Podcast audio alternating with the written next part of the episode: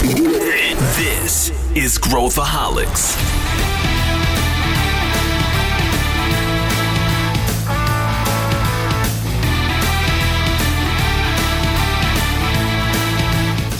Olá pessoal, aqui é Pedro Weingärtner e esse é Growthaholics, o podcast da ACE, onde a gente fala sobre inovação e empreendedorismo. A gente vai para a fazenda fazer esse podcast. Nosso tema é o agro.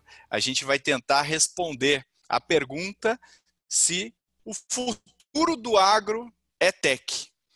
E para debater comigo, eu tenho os ilustres Arthur Garuti. Tudo bem, Arthur?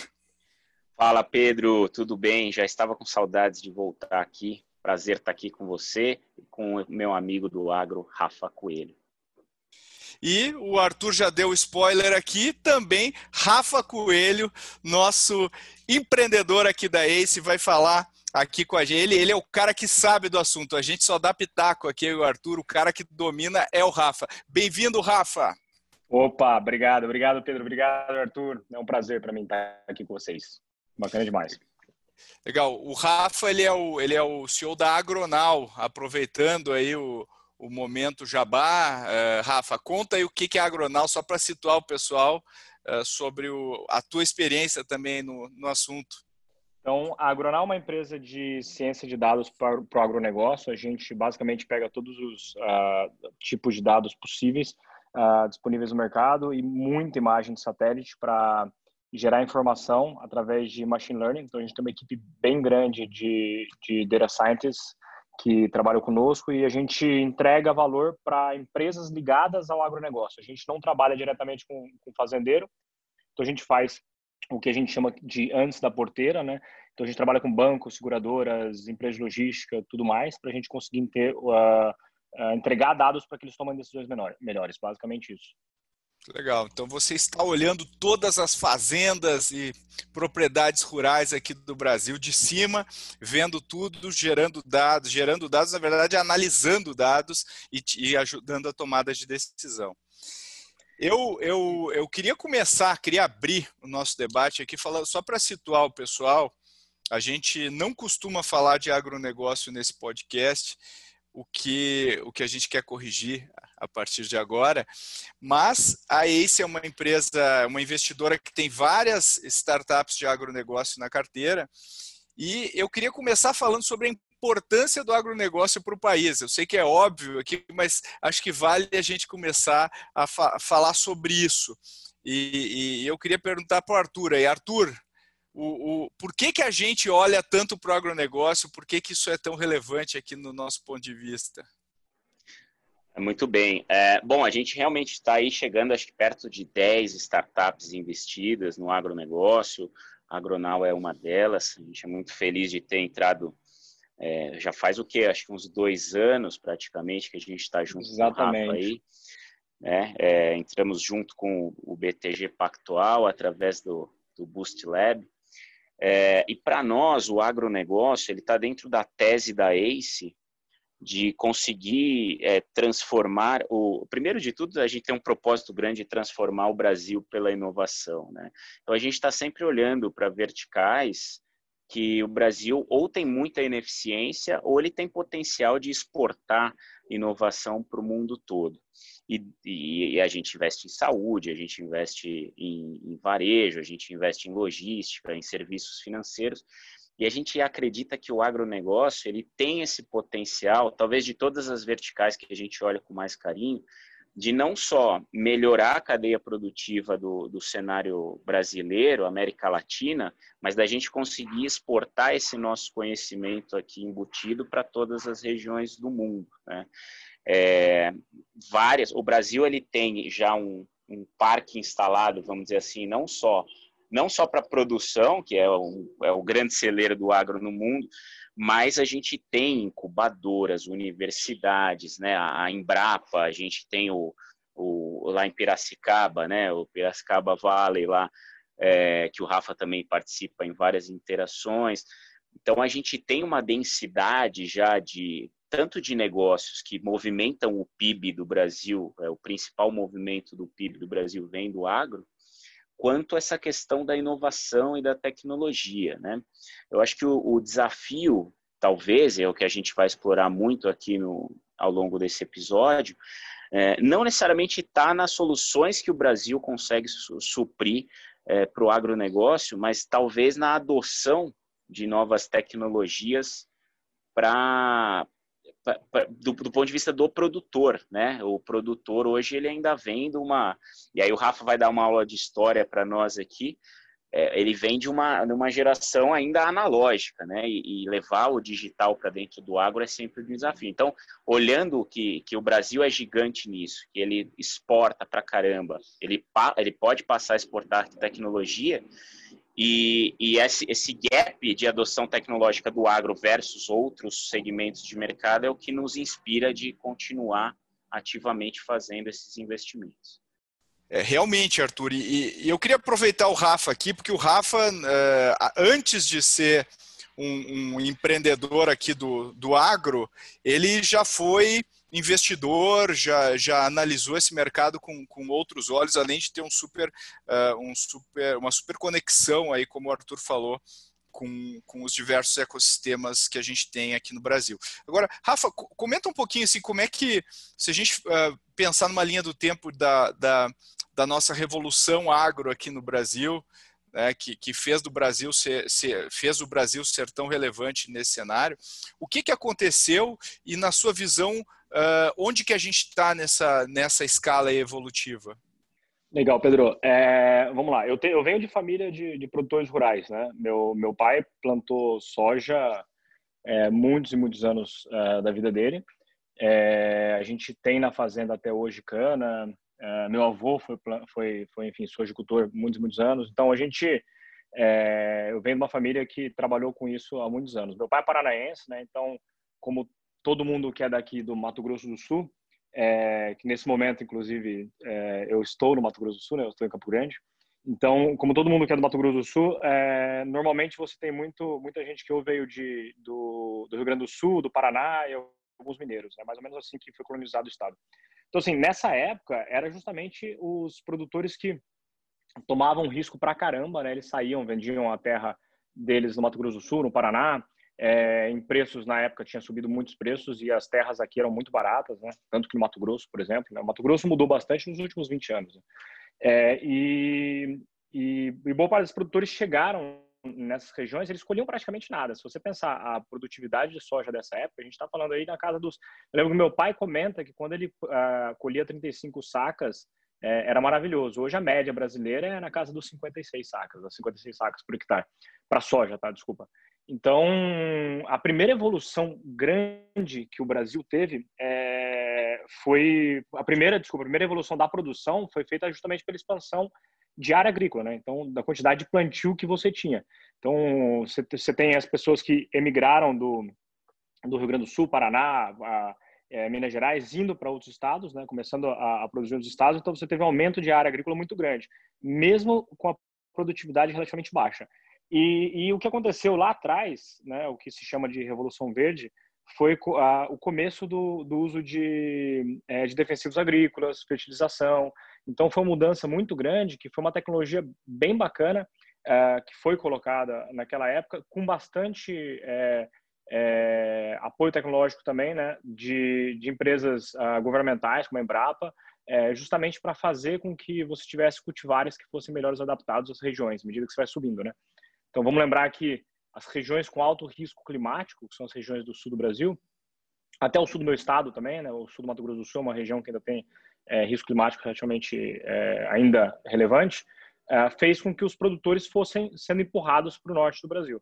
É, e aí você começa a ter desenvolvimento de cultivares que fossem mais propícios às regiões mais quentes, né? Que é exatamente o que começou a acontecer. Então, acho que depois da primeira Revolução Verde, né, que foi a revolução da, dessa, é, do uso de de defensivos e tudo mais, uh, você começa a ter basicamente o uso de, de, de uh, novos tipos de, de tecnologia uh, biológicas. Né? Então, você começou a ter desenvolvimento de cultivares que fossem mais interessantes, é, mas sem usar nenhum tipo de tecnologia como a gente tem, a gente conhece hoje como como os casos dos GMOs, né, GMOs, que são os organismos geneticamente modificados, né, os transgênicos. Então, é, isso é bem atual, né? Então, você teve esse grande, essa grande evolução aí, é, com bastante ajuda da Embrapa, em, em cultivares que fizessem mais sentido em outras regiões. É, e aí, depois, você começa a ter adoção, tanto de maquinário, de modo geral, né?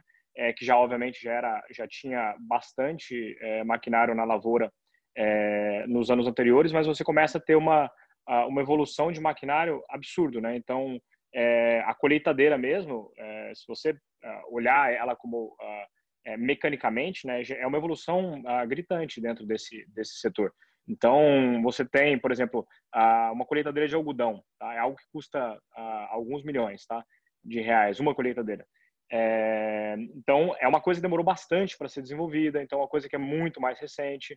É, então, assim, você teve uma, uma, uma evolução muito grande é, que eu diria que talvez foram essas três grandes evoluções. Então, é, seja lá maquinário, a, a, evolução da tecnologia biológica é, e, e, basicamente do uso de defensivos e, e fertilização.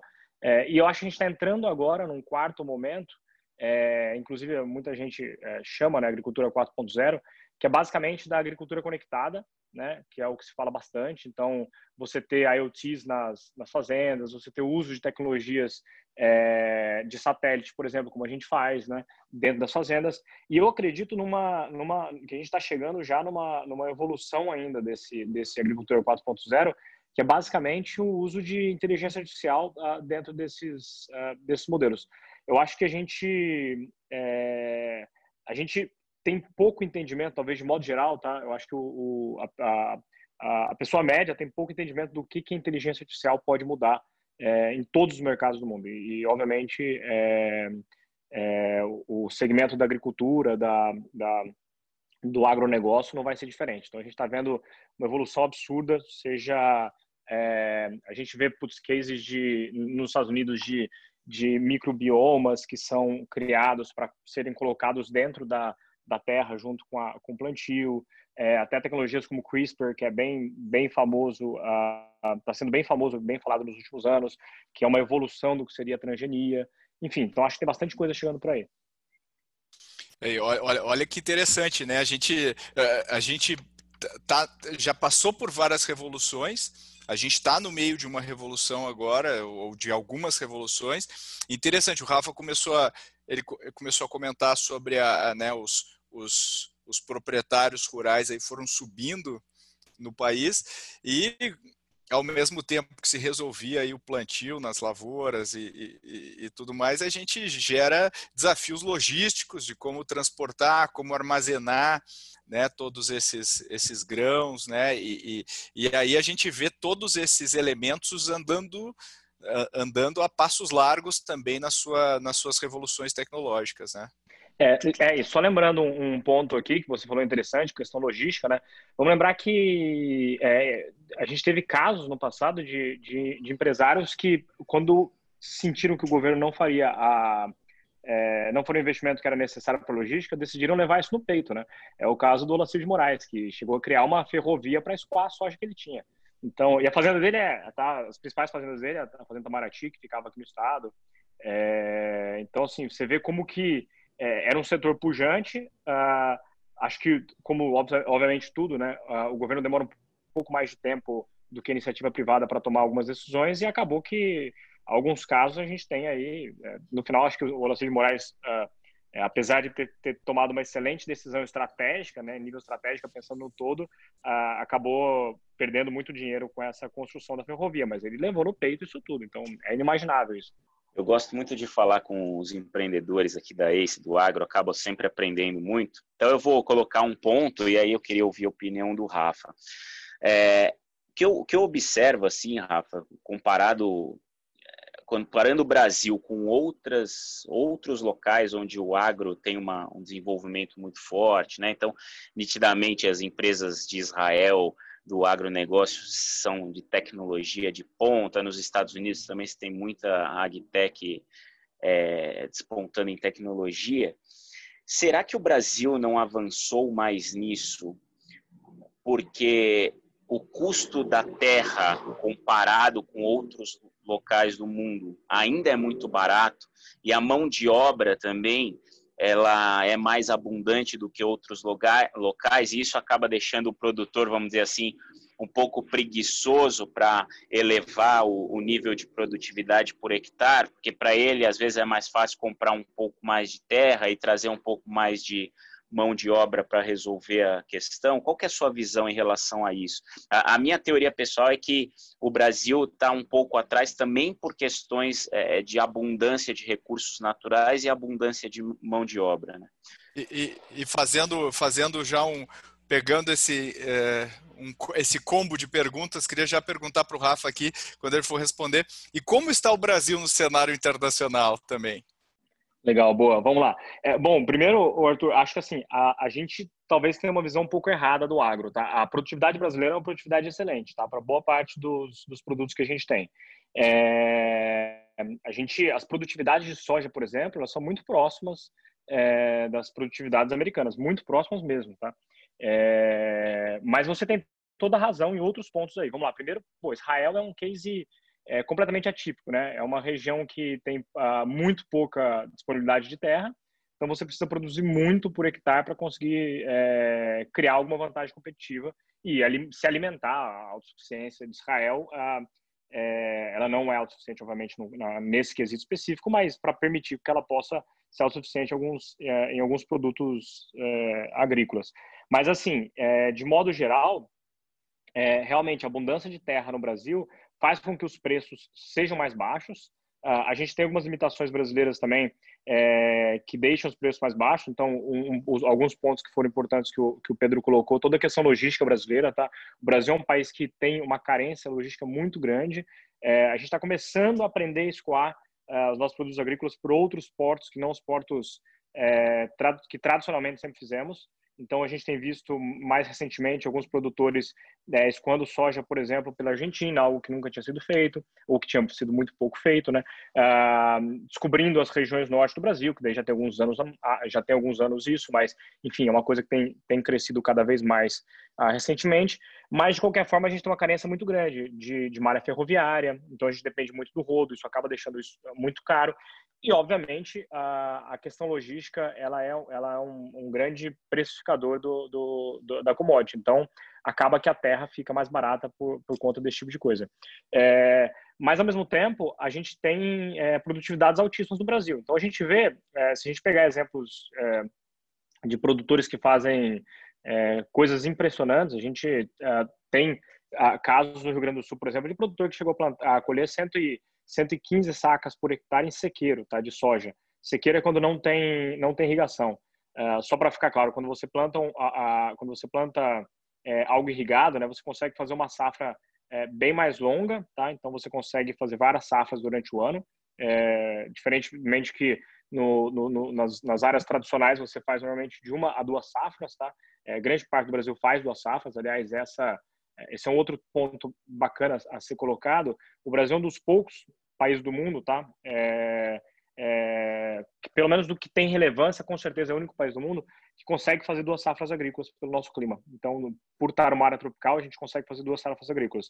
É, algumas regiões brasileiras fazem até três safras, tá? A terceira safra normalmente é um produto é, que acaba não tendo tanto, tanto valor agregado, mas enfim, mas a gente consegue chegar a três safras. Quando você lida com irrigação, né, uh, como o principal insumo do agronegócio é a chuva, você passa controlar o principal ativo do agronegócio, que é a chuva, então, que é a água, né? Então, você irrigando, você consegue produzir muito mais, muito mais mesmo. Então, as produtividades agrícolas em, regiões, em, áreas irrigadas são altíssimas, dá 50%, 100% a mais do que a produtividade de uma região de, é, em uma área que não é irrigada. É, então, quer dizer, deixando de lado esses casos, que são os casos irrigados, você vê é, produtores produzindo 115 sacas é, por hectare, é, numa, é um caso bem, bem, bem específico no Rio Grande do Sul, no sequeiro, enquanto a média brasileira é na casa dos 56, 57. Então, assim, a gente vê uma evolução muito grande é, e grande parte disso, é, com certeza, se deve a, a tecnologias, né? Muito a manejo, obviamente, né? mas grande parte disso se deve à tecnologia.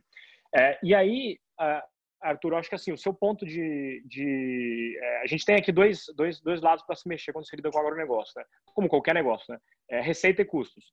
Então, quando você fala, pô, vamos aumentar a produtividade por hectare, É, eu acho que a gente tem espaço pra, ainda para isso, com certeza. A gente deve ver isso nos próximos, nos próximos anos. Mas eu acho que tem muito produtor focando em custo.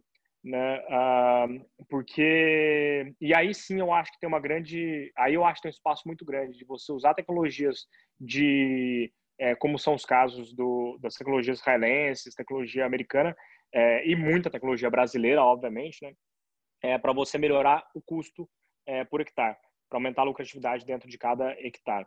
Então, e, e aí já respondendo um pouco da, da pergunta do, do, do, Pedro, eu acho que assim, o agronegócio brasileiro, ele é, ele é muito bem visto mundialmente, mas eu acho que ele é, é por quem entende do agronegócio.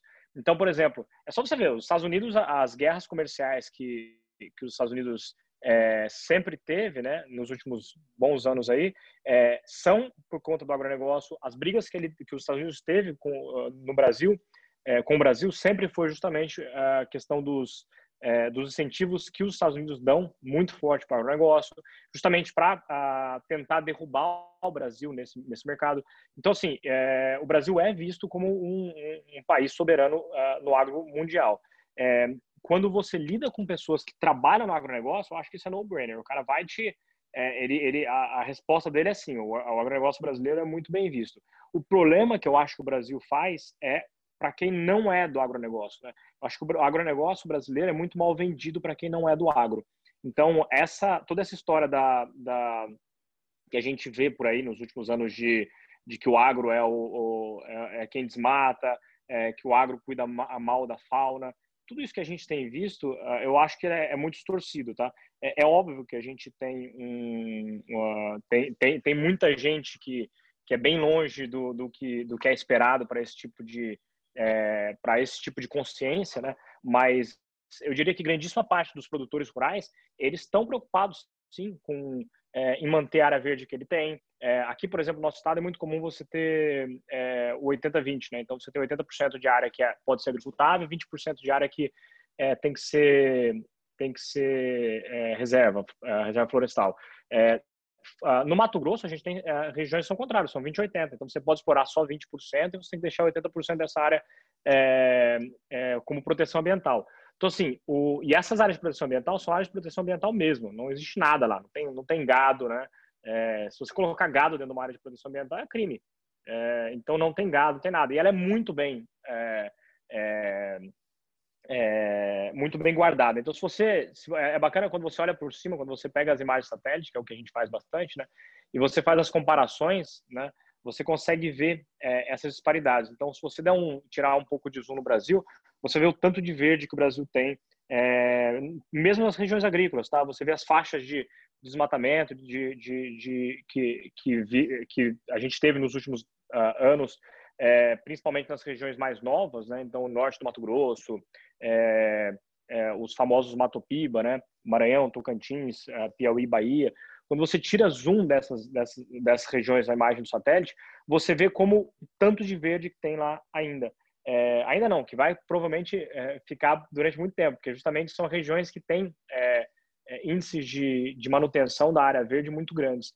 enquanto você faz a mesma, o mesmo teste nos Estados Unidos, é, você não vê praticamente verde nenhum. É bem interessante. O único verde que você vê é durante o período de safra, né, que é justamente nas épocas que você tem o verde, que é a área plantada. Então, assim, eu acho que, acho que o que a gente faz pelo meio ambiente é, é muita coisa. Uh, se você pegar, por exemplo, as áreas uh, do Pantanal, que é a região que eu particularmente acabo conhecendo porque é a região do meu estado também, é, a gente tem o Cerrado e o Pantanal, claro, né? Mas se você pegar o Pantanal, por exemplo, o pantaneiro, o homem pantaneiro de modo geral, ele é extremamente preocupado com a natureza. É, ele, ele conhece cada cantinho da fazenda, ele sabe as áreas que ele tem de floresta, de, é, de preservação, ele sabe a fauna. O Pantanal é rico em fauna, é rico mesmo. O que você tem de fauna agrícola, de, de fauna, de fauna em regiões agrícolas é, no Pantanal é, é, maravilhoso. Aliás, quem nunca foi, vale muito a pena. É, desde um sobrevoo pelo Pantanal até uma visita às regiões pantaneiras. É maravilhoso. Aí, agora fiquei com vontade. Nunca visitei as regiões pantaneiras, preciso fazer essa, essa viagem. Agora eu tô, eu tô, eu tenho que ir lá na casa do, do Rafael. É, é meu, meu Olha, próxima meta aí. A casa dele é super bonita aí, eu tô vendo na, na câmera, o pessoal não consegue ver. Né? E o Rafael tá, se arrumou, inclusive, para o nosso podcast, é de camisa polo.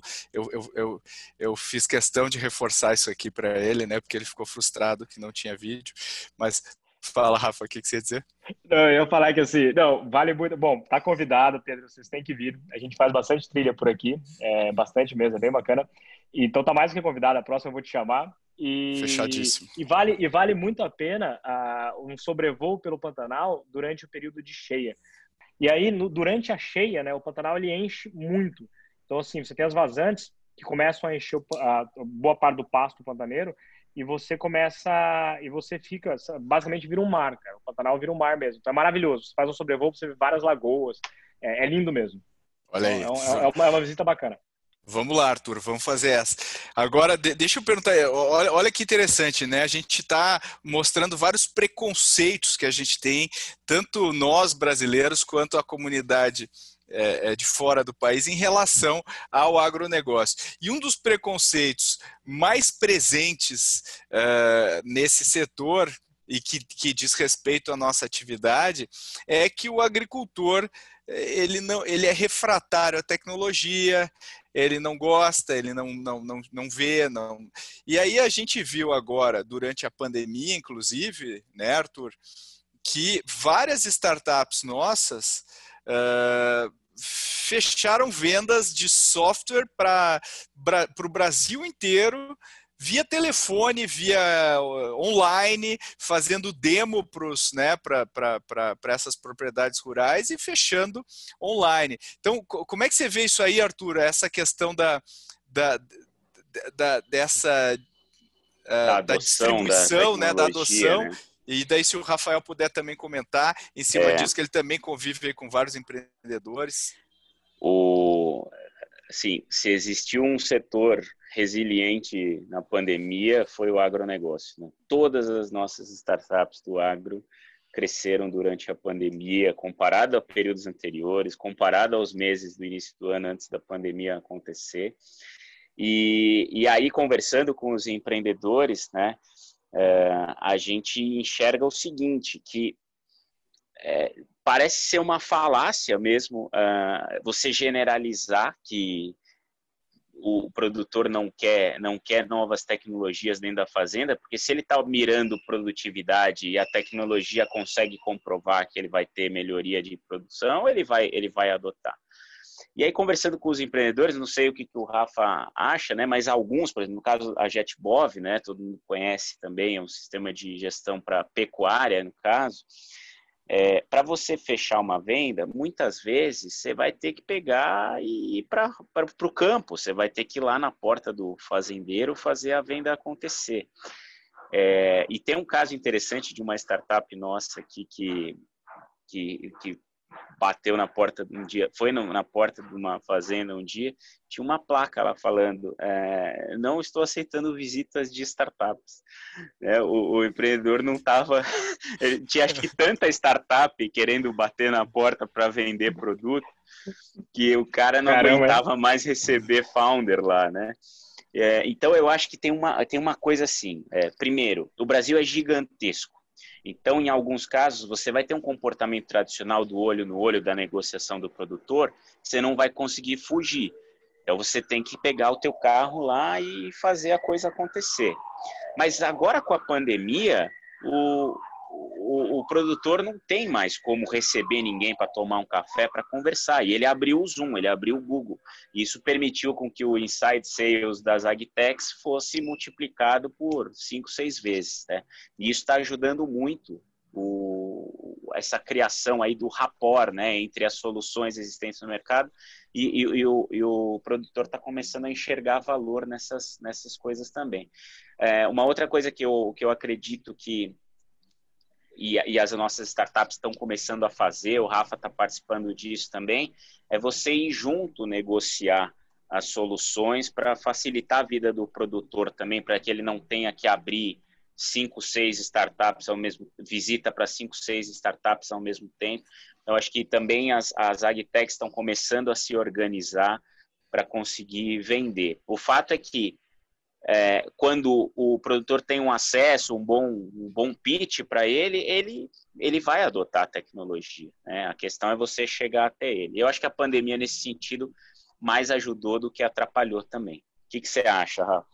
É, Porto, deixa eu, se, se, me permitir fazer um, uh, voltar um pouquinho no tempo aqui, eu, vamos lá, vamos lembrar um pouquinho quem é o produtor rural, né?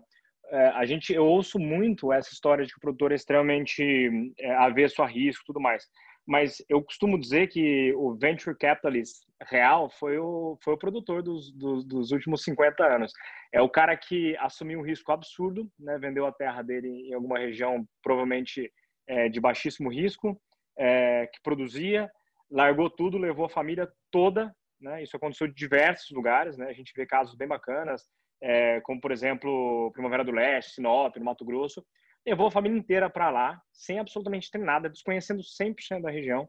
É, apoiou naquele lugar, começou a plantar é, e fez o que fez. Né? Hoje é a maior região produtiva do mundo. Né? Sorriso, por exemplo, é um município com com maior produção agrícola no mundo, né? Se não me engano, perto de 70% do município tem soja. Então, isso dá um, um exemplo que, que o tamanho do, do, município, o tamanho da, desculpa, da, da, da, da, quantidade de soja que existe no município. Então, assim, é, o produtor, ele na verdade ele é um risk taker, né? De modo geral, é, ele é um cara que adota, é um cara que que que está uh, disposto a tomar risco.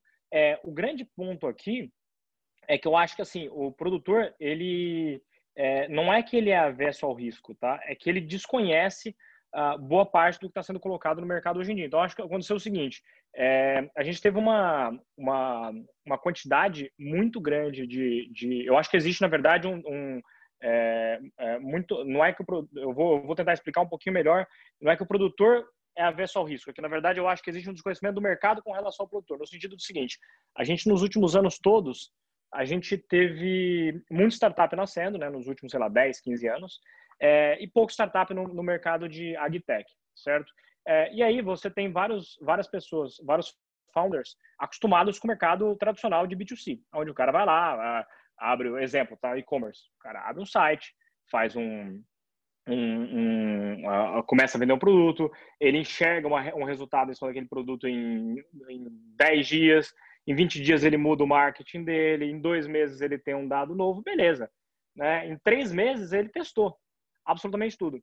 Aí ele chega no agro, aonde é, ele vai para o produtor e fala assim, então, estou com uma tecnologia nova, vamos colocar isso na sua fazenda? Ele fala assim, vamos. O produtor até aceita, né? Existem casos bacanas, na, por exemplo, no Mato Grosso mesmo, é, o pessoal lá da, é, do IMEA né, faz um, um projeto de fazendas alfa, onde eles pegam vários produtores interessados em, em, testar novas tecnologias. Então ele pega e fala, legal, vamos testar essa tecnologia sim. Aí ele começa a testar, ele fala assim, ó, vamos testar essa safra? Vamos lá, a safra, por exemplo, a soja, né? Eu, eu, eu, eu sei que eu tenho falado bastante de soja, mas é porque a soja é, o, é a maior produção brasileira, tá? O Brasil, é, dentro das commodities agrícolas é, brasileiras, a soja é o principal. Então, assim, aí você, ele fala assim, a soja é um, uma, ela é cultivada uma vez por ano, né? Você tem uma safra por ano. Então, uh, quando o produtor fala, legal, vamos testar, vamos testar esse ano, esse ano a safra, a gente colhe o resultado e ano que vem a gente conversa para ver se deu certo ou não. Para startup, aquilo é um absurdo, porque ele fala, pô, mas calma aí, eu tô acostumado a, fazer, a, a ver o resultado daqui uma semana. Você está me dizendo que você vai esperar um ano para ver se deu o resultado ou não? Então, porra, você é mega conservador. Não, cara, não é, não é conservadorismo. É o, é o modelo de negócio do agronegócio. É o ciclo. É o ciclo. O ciclo é muito mais longo. Então, se a gente está acostumado, por exemplo, se a gente fala que o B2, B2 Uh, B2B é um ciclo longo versus B2C. O B2F, né, que é o Business to Farmer, é mais longo ainda. Então, uh, o que acontece é que eu acho que as startups uh, esquecem de colocar isso na conta dela. E aí, quando ela vê que ela precisa, ok, eu preciso de um ano para fazer o primeiro teste, e digamos que o primeiro teste não dê certo, ela precisa fazer uma reavaliação do produto dela. Ela vai jogar o segundo ano. Cara, três anos depois, ela vai descobrir se ela acertou no produto ou não. Três anos depois, provavelmente 90% das startups tradicionais teriam morrido se não tivesse produto. É, então, acho que assim, eu acho que é muito mais uma falta de entendimento do mercado agro, né, é, do que efetivamente um, um, um, é, um alto uh, dizer que o produtor não, não, é, não, é, não é adepto ao risco. É, como eu disse, eu acho que se tem alguém que, que, que sabe tomar risco é o produtor. O cara planta, so... o cara olha para o céu hoje, tá? Obviamente isso mudou bastante, né? A gente tem diversas tecnologias que ajudam isso, mas, cara, durante muitos e muitos anos o cara olhava para o céu e tomava decisão se ele deveria plantar ou não. Então, assim, o cara não tinha informação nenhuma, nenhuma diferente disso. Eu era pequeno e a gente passava, eu lembro certinho, deu na caminhonete com meu pai, é, na frente da lavoura, e tava tempo sem chover, tempo sem chover, e aí, cara, meu pai passava fazendo o sinal da cruz, é, e fazendo, tipo assim, assim, com a mão, sabe, meio que é, é, fazendo na mão como se fosse para chover, assim. Então, é, cara, era exatamente isso. O produtor é um cara que assume risco pra caramba. É, a verdade é, acho que ele está pouco disposto a assumir riscos que ele desconhece e riscos que são fora do ambiente dele. Então, enfim, de modo geral, eu acho que sim, sabendo chegar no produtor, sabendo conversar com o produtor, é, tem muito espaço nesse mercado. A gente só tem que pensar ah, nas limitações e, e, como é o mercado em si, né? o ciclo desse mercado e tudo mais. Talvez eu tenha falado demais aqui, Pedro, mas é, mas é, é, enfim, mas eu acho que eu quis contar um pouquinho do, do que é a história para a gente também não ficar com uma visão um pouco errada do fazendeiro, viu? Não, mas a gente quer, a gente quer isso, a gente quer essa aula aí. Você é o nosso especialista aqui. O Arthur, a gente é, o, é atores coadjuvantes. Agora, o, pensando aqui no, no, no, nos tipos de startup, né? Acho que o pessoal talvez não tenha ideia dos tipos de startup que existe nesse ecossistema.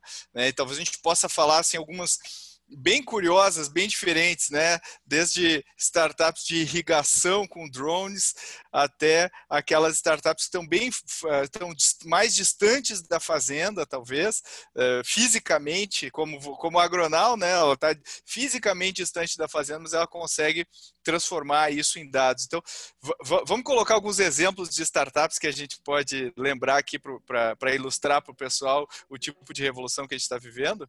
Claro, claro, vamos lá. É, eu acho que primeiro a gente tem que é, posicionar que a gente tem, normalmente, quando a gente fala de agtech, a gente tem dois tipos de, de empresas, o que o dentro da porteira e o fora da porteira. Então, dentro da porteira, é basicamente a startup que ela trabalha é, na fazenda. Então, ela, ela faz algo que seja ligadamente, ligado diretamente à fazenda. Então, é, aí podemos citar diversos exemplos. A gente tem empresas que, que usem sensores de solo, que são colocados no solo da, é, da, da lavoura para tomar a decisão no momento certo da irrigação, se a planta está com a quantidade de nutrientes uh, corretos para serem é, que são necessários. Então a gente tem aí, por exemplo, a AgroSmart, uh, que é uma empresa que faz uh, faz IoT para inicialmente para irrigação, tá? É, mas depois acabou expandindo para outras áreas. É, a gente tem esse, nesse, nessa mesma cabeça, a gente tem empresas hoje que fazem é, irrigação, é, desculpa, irrigação, pulverização de defensivos por drones. Então, tem o caso da Arpac, por exemplo, é, que faz isso. Ela fabrica os próprios drones, tá? Então, ela não usa drones de terceiros, ela fabrica o próprio drone e faz a, a, a pulverização. Então, é bem bacana, porque existe. Antigamente era muito comum você ter, muito comum não, enfim, mas existia muito é, pulverização por avião, né? Avião e helicóptero, tá? São dois casos que existem, uh, que são eram muito usados em, em certas lavouras.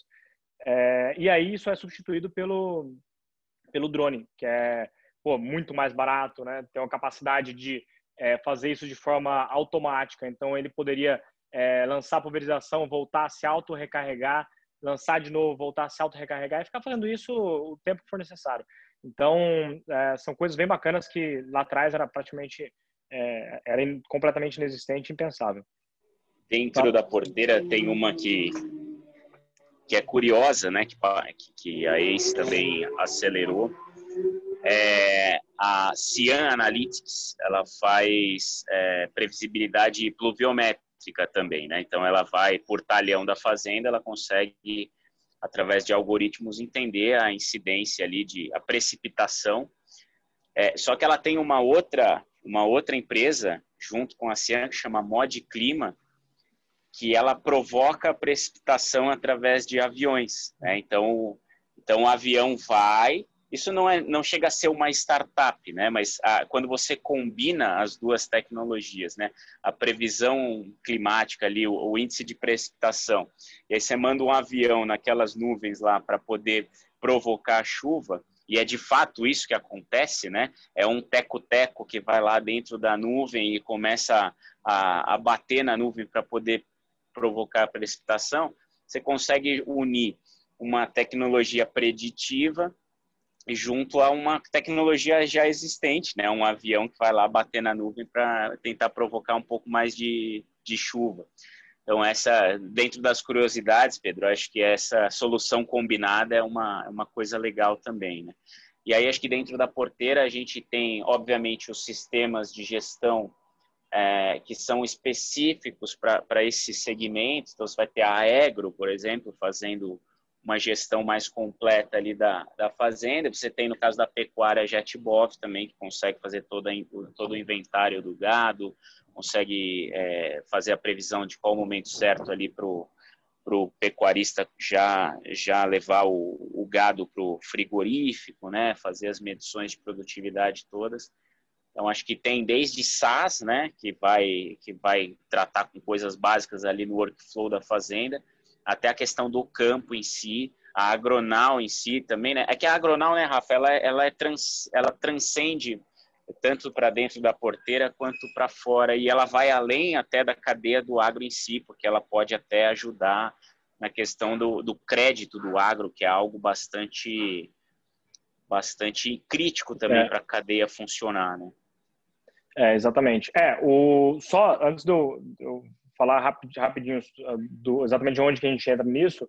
Pô, tem algumas empresas. Uh, eu tenho uma empresa que eu conheci nos Estados Unidos é, que ela tem um produto que é um robozinho que ela fica é, basicamente o, objetivo dela é ser um o nome dele é burro tá é, o robozinho uh, porque ele atende boa parte da comunidade espanhola lá então ele tem o um nome espanhol burro né e ele, ele é, é, o objetivo dele é exatamente esse, carregar as coisas do, do das pessoas que estão estão fazendo colheita, coisa do gênero manualmente. Só que a grande sacada disso é que ele tem sensores dos dois lados, aonde à medida que ele passa para carregar, uh, ele é muito usado em áreas de uva de mesa, tá? Em fazendas que tem é, colheita de uva de mesa, tudo.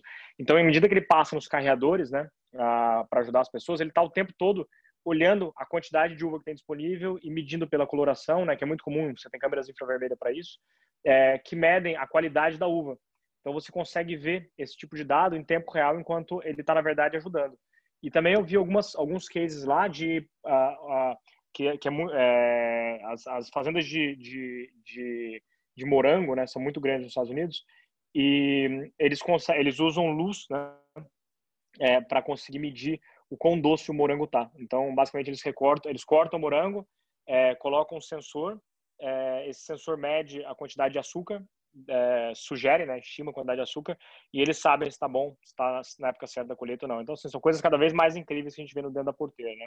Tem uma que eu gosto muito, é, que acaba sendo dentro da porteira, que é a Pink Farms, né? A Pink Farms é uma fazenda vertical urbana brasileira é, tá ali no, na zona oeste, ali perto do CEAGESP, e eles estão criando é, vegetais né, dentro de galpões, fazendo hidroponia, usando iluminação artificial, um monte de coisa. E isso é uma grande tendência também de grandes centros urbanos, à medida que você vai reduzindo áreas rurais ou usando áreas para outras culturas, né? E cada vez mais a gente tende a ser algo mais monocultura também no, no Brasil, essa, esse tipo de, de empreendimento tende a crescer nas grandes metrópoles para você ter fazendas sustentáveis que entregam produtos frescos para dentro de grandes centros urbanos e vale muito a pena aí para o pessoal que está ouvindo estudar o case da Pink Farms. E bacana, nesse caso ela não é nem dentro da porteira, ela é a porteira, né? A Pink Farms, ela é a própria fazenda. Né? Exatamente. É, é, bem bacana, concordo com você, é um modelo bem interessante. E deixa eu só, para matar esse ponto, o, o Arthur, deixa eu, no caso específico da Agronal, né? É, a gente trabalha no ambiente fora da porteira é, na maioria das vezes, né? É, e aí o ambiente fora da porteira é um ambiente onde a gente trabalha com, com as, uh, com os entes que trabalham no agronegócio uh, diretamente, mas que não são produtor rural. Então, no nosso caso, por exemplo, a gente ajuda muito na, é, na emissão de, de, de crédito para o pro produtor rural. Então, a gente faz análise de produtores específicos através de dados do satélite, que a gente consegue medir a produtividade agrícola, como é que foi a expansão, retração diária de cada um dos produtores nos últimos cinco anos, é, como é que é o track record desse produtor com relação a plantio é, de soja, milho, cana, que esse cara fez no passado, ele está trocando de, de, de soja para é, para cana ou ele está plantando cana agora e, e, e, desculpa soja agora e ele era era uma área de pasto antes, então isso aumenta o risco. Então a gente faz uma análise bastante interessante justamente para esse mercado, é, porque vale lembrar que grande parte do agro brasileiro ele é alavancado, né? É, o produtor ele precisa de crédito para produzir, porque é um, é um setor que é, os números são muito grandes, né? A gente sabe bem disso, né? 25% do PIB é, é, é agro, né? Então, os números do, do agro são muito grandes. A, a, o custo por hectare para uma produção é altíssimo. Então, você pega um pequeno produtor, esse cara tem que, um médio produtor, esse cara tem que gastar milhões para produzir, para produzir. Então, dificilmente ele vai usar capital próprio, tá? Em grandíssima parte das vezes ele precisa de capital de terceiros. Então, dito isso, a gente ajuda bastante essas essas empresas do, do, do setor é, a proverem crédito para o pro, pro produtor, a fazer um seguro, é, a tomar uma decisão logística, é, e por aí vai. Então a gente faz esse tipo de caminho. Legal.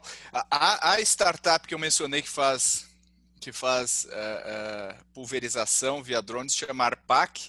A gente também tem uma interessante que é a, que é a, a, a que é basicamente um, um Airbnb aí de, de equipamentos agrícolas, porque é, usa essa sazonalidade que o Rafa mencionou, acaba uma safra aqui, o trator pode ser utilizado por outro, ou torna mais eficiente esse, esse modelo.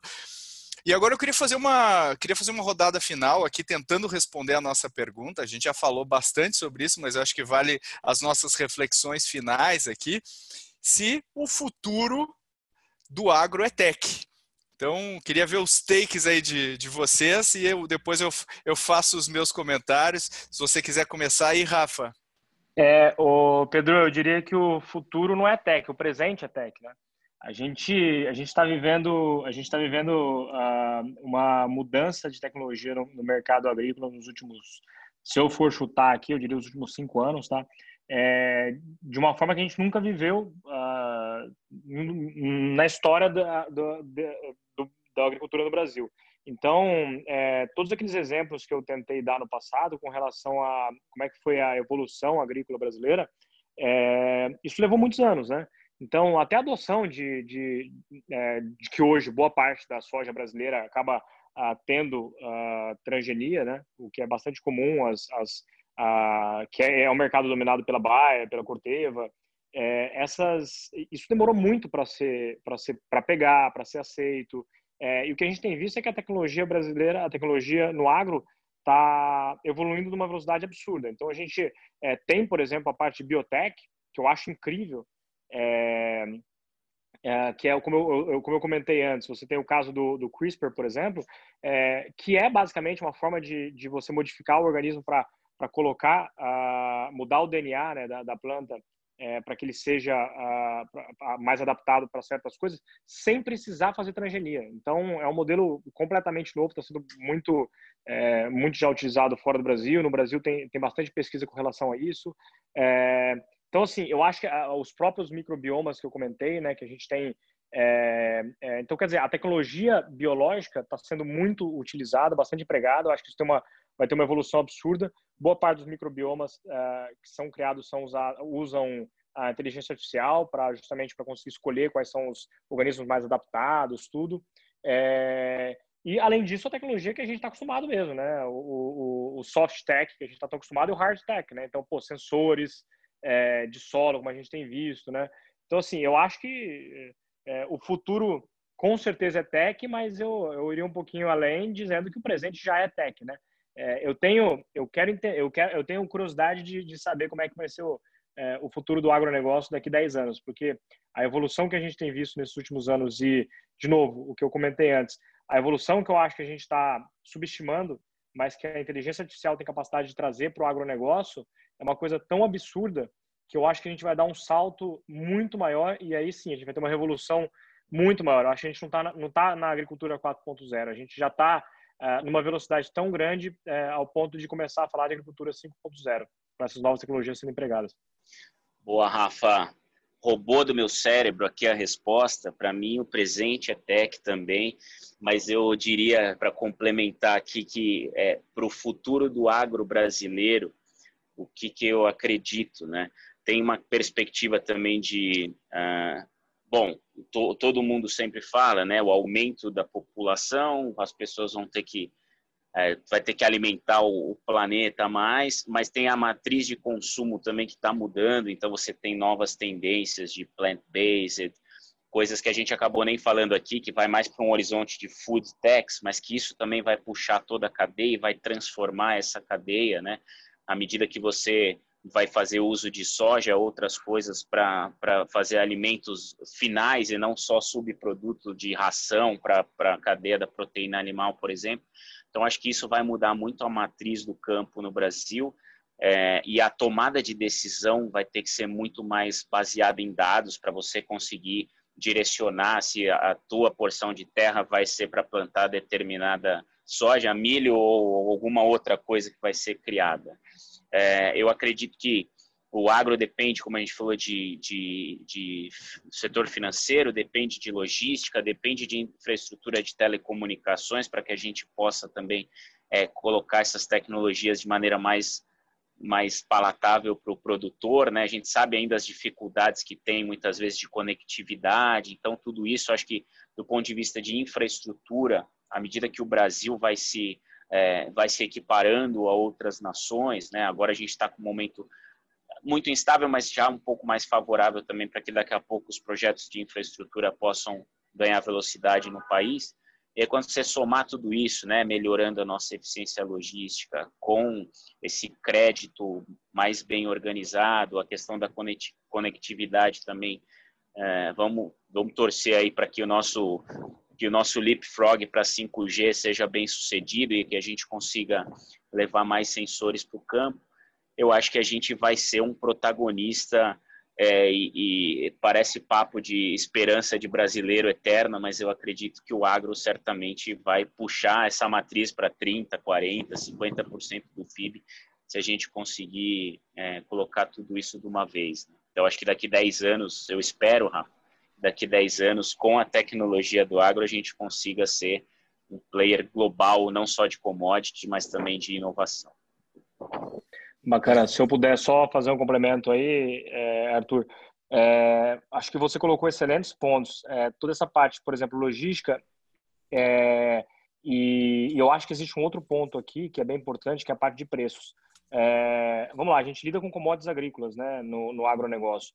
Commodities agrícolas tem uma, por definição, né, uma commodity é algo que é, é, é, igual em qualquer lugar do mundo. Então, a gente acaba que os preços eles são ditados pelo mercado global. É, em grande parte, tá? Em alguns casos de algumas commodities específicas a, a, coisa é um pouco diferente, existe o basis e tudo mais, mas beleza. Sem querer entrar em, em detalhamento, é, eu acho que existem uh, o produtor hoje ele tem pouca informação para tomada de decisão de venda, por exemplo. Então eu acho que a partir do momento que a gente começar a, a ter empresas, já existem tá? algumas empresas que ajudam nisso. Então a gente começar a, a ter uma inteligência para melhorar a tomada de decisão do produtor, não no plantio, tá? Mas no pós-plantio. Então na decisão de quando ele deveria vender, quando ele vai vender, é, como você mesmo falou, putz, melhorar a logística desse cara, talvez ajudar ele a, a tomar a decisão de como escoar é, eu acho que a gente vai ter uma mudança, na minha opinião, a gente vai ter um ganho muito maior, tá? Ah, conseguindo aumentar a receita dele. E eu não estou falando de custo aqui, tá? Quando a gente fala de preço, a gente fala de receita, obviamente, né? Ah, aumentando a receita dele é, versus uma receita hoje que acaba ficando com o intermediário. Porque hoje o que acontece é que boa parte do mercado, né? É, nesse, nesse, como a gente lê commodities, é muito comum você ter é, é, o estoque, né? Então você tem muita gente que acaba comprando no melhor momento possível, estoca isso para depois fazer a venda. E existem hoje diversos produtos financeiros que permitem que o produtor faça a venda na época certa sem ter o produto em mãos, por exemplo. Então, acho que falta um pouco ainda dessa inteligência, dessa engenharia financeira né, para o produtor rural. Isso está chegando, tá? Eu acho que a gente está tá vendo o produtor rural é, usando mais essa inteligência financeira. É, e aí, isso aliado à logística, aumento de produtividade, acho que a gente vê aí um. É, eu tenho um. É, desculpa me alongar demais, mas eu vou usar uma última frase aqui, tem um cara que é, é, é um cara bem famoso é, de, de, de no, no, mercado de commodities, né? Lá atrás, ele chama Jimmy Rogers, né? Ele tem alguns livros bacanas é, com relação a, a, a, a commodities, né? É, o principal é um, é um livro que chama Hot Commodities até. E esse cara, ele, ele falava o seguinte, é, os, as, a, as Ferraris do futuro serão os tratores, né? Porque é exatamente isso. As pessoas, elas vão é, vai valer mais dinheiro um trator do que uma Ferrari. Para ser sincero, hoje já vale quase o mesmo tanto, tá? Mas é, as Ferraris no futuro serão tratores. Então, é exatamente isso, cara. As pessoas, acho que a quantidade de, de renda que você tem hoje deixada na cadeia, que tem capacidade um momento de chegar no produtor rural, é altíssima. Então, a gente vai ver bastante mudança nos, últimos, nos próximos 10 anos. Poxa, que aula, hein, senhores e senhoras? Que aula! Muita coisa legal, muita informação. Eu, eu concordo com vocês. Uh, acho que o mercado do agro, né, desde o século XVIII, que o, que o Malthus já falava, vai acabar a comida, não vai ter, não vai ter para ninguém, não, não vai dar, e a gente constantemente vai aumentando a população do, da Terra e conseguindo alimentar, né? Até o, né, muita gente queria fazer a solução do Thanos lá de estalar o dedo e reduzir a população do globo, e a gente vai no, no sentido oposto, a gente aumenta, aumenta a abundância, é, consegue inclusive aumentar a qualidade e hoje a gente está numa, numa intersecção de tecnologias, enquanto que, é, por isso que é tão difícil prever, porque se fosse uma tecnologia, se a gente olhasse o CRISPR, o impacto do CRISPR seria uma coisa. Agora, se a gente olha o CRISPR, pega, o, pega o, a tendência lá na frente, né, de, de, de uh, menos uh, de carnes né, produzidas com, com vegetais, né, baseadas em planta, uh, tudo isso junto, né, mais a ciência de dados, tudo isso junto faz com que fique muito difícil prever o futuro. Mas eu acho que no Brasil a gente ainda tem muita ineficiência inerente em tudo que a gente faz. É, a gente ainda tem muita ineficiência, especialmente na cadeia. Né? Acho que na, na produção, acho que os últimos anos nos levaram para um patamar muito grande de eficiência na, na, na, produção. E agora para chegar até a mesa das pessoas a gente ainda tem muita ineficiência eu acho que tem uma fronteira nova aí para a gente explorar no, em vários aspectos. Eu acredito também que o presente do agro é tech mas que o futuro do agro vai nos surpreender de várias formas. Eu acho que o Brasil não tem por que não ser o protagonista em tech do agro globalmente, porque nenhuma outra indústria o Brasil é o expoente que é uh, como, como no agronegócio. Nenhuma indústria chega perto uh, a, a, força do Brasil, o impacto global do Brasil uh, quanto agro. Então, eu acho que é uma obrigação nossa levar né, o Brasil para esse patamar que ele merece, que ele precisa ter. Então, eu acredito muito nisso e a gente vai ter que fazer um episódio 2. A gente vai ter que fazer um episódio 2 desse tema, porque tem muita coisa para a gente debater ainda, tem muito assunto legal. Mas esse é os episódios que eu mais gosto quando a gente fica com esse gostinho de quero mais. E queria agradecer os meus debatedores aqui. Rafa, muito obrigado pela tua participação. Que isso, obrigado, obrigado vocês, Pedro, pelo, pelo convite. É uma honra para mim, viu? Bacana demais é, poder conversar um pouco com os nossos sócios aqui, né? É, de cara e pessoas que eu admiro muitos anos, bem antes de vocês serem sócios nossos. Bacana, Rafa, obrigado mesmo, é, é um prazer. Como, como, é que o pessoal acessa a Agronal aí? Dá, dá dica aí para o pessoal. É, bom, pode ser pelo nosso site, né, www.agronal.com.br, é, agronal, agro normal e now N-O-W, né? É, ou pode mandar um e-mail para mim diretamente, rafael.coelho.agronal.com.br é, e obviamente nosso LinkedIn e tudo mais. A gente é, tenta ser bastante ativo nessa, na, no LinkedIn especificamente, então acho que, que vale curtir um pouco nossa página lá, seguir e, e discutir com a gente por lá. Boa. E Arthur Garuti, muito obrigado pela sua participação de sempre aqui no nosso podcast. Valeu, Pedro. Obrigado. Hoje foi uma aula para mim também. Valeu, Rafa. Muito bom estar com vocês aqui e espero que os nossos ouvintes aproveitem dessa aula aqui com o Rafa. Legal. Bom, e você que está na esteira, que você que está passeando com o cachorro, você que está em casa arrumando aí a casa, Obrigado pela sua, pela sua audiência, espero que você tenha gostado. Se você gostou, dá um print, dá um print na tela, compartilha nas mídias sociais, compartilha com seus amigos, com as suas amigas. É muito importante para a gente chegar ao maior número de pessoas. Não deixe de compartilhar nas mídias sociais, não deixe de uh, uh, seguir o nosso podcast e eu agradeço a participação de todos aí nesse processo. Valeu, pessoal, até a próxima!